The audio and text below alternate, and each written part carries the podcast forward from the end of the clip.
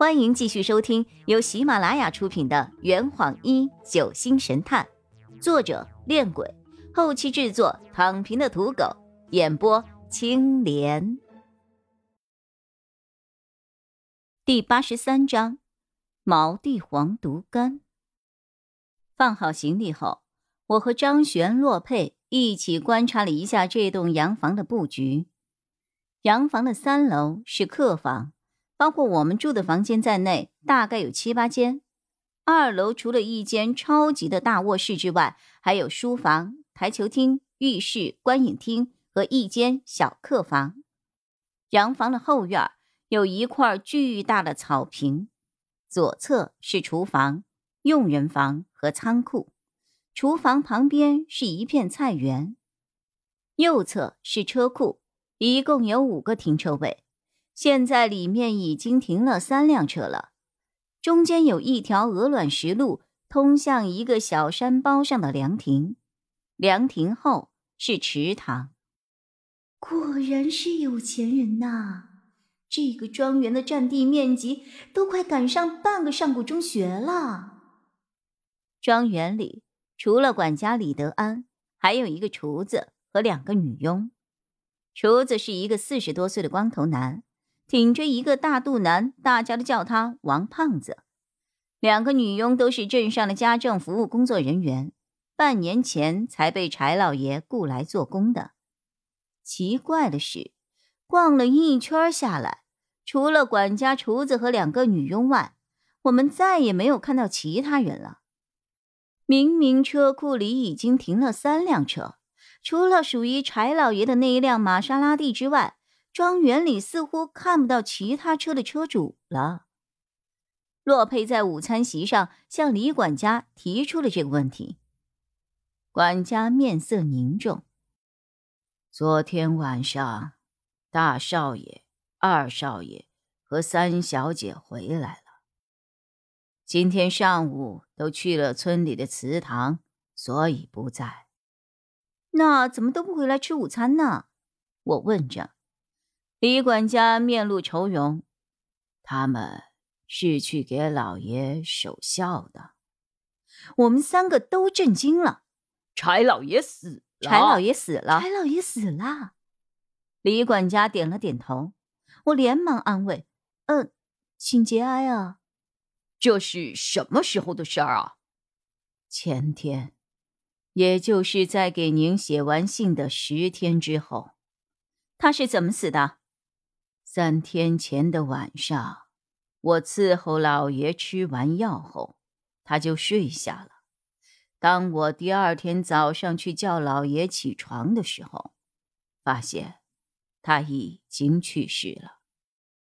后来医生告诉我说，老爷是因为服用了过多的毛地黄毒干，导致心脏麻痹，从而引发了猝死。毛地黄毒干。张璇想了一下，你说的是洋地黄吧？我记得那是一种对心脏有毒的药啊。你们家有这种药？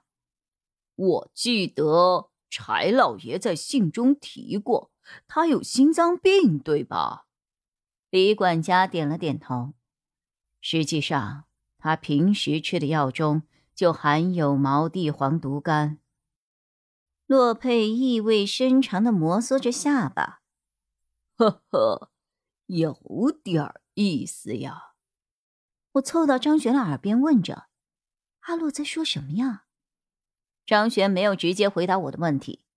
李先生，我想，警方把柴老爷的死亡归咎于他自己服药过量了吧？确实如此。洛佩和张璇相视而笑。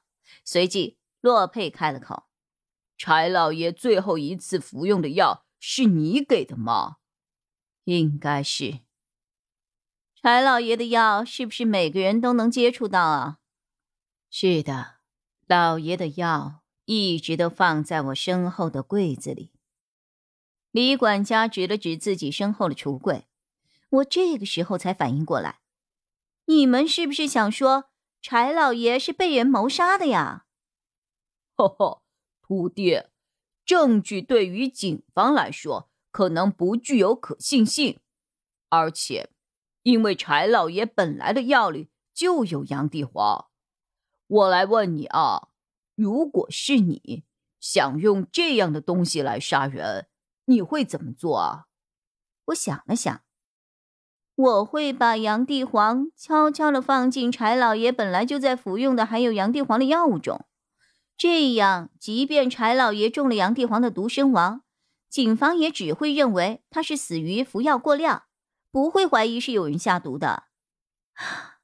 哦，原来柴老爷是这样死的呀！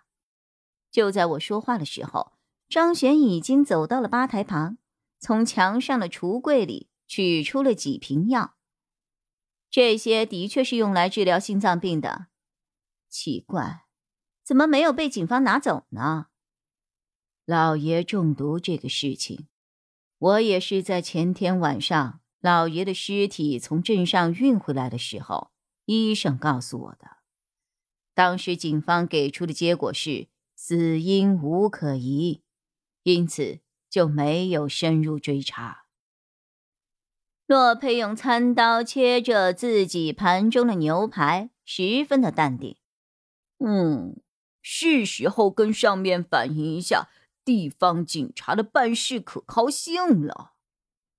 张璇从药品中选出了一瓶药，将剩下的药又放回了橱柜里。李先生，这瓶药先借用一下。这回跟我们同行的警察中有一位技术人员，我想让他化验一下。好的，请便。洛佩吧唧完嘴里的牛肉后。又开了口，嗯，李先生，柴老爷死前是不是跟您交代过一些事情啊？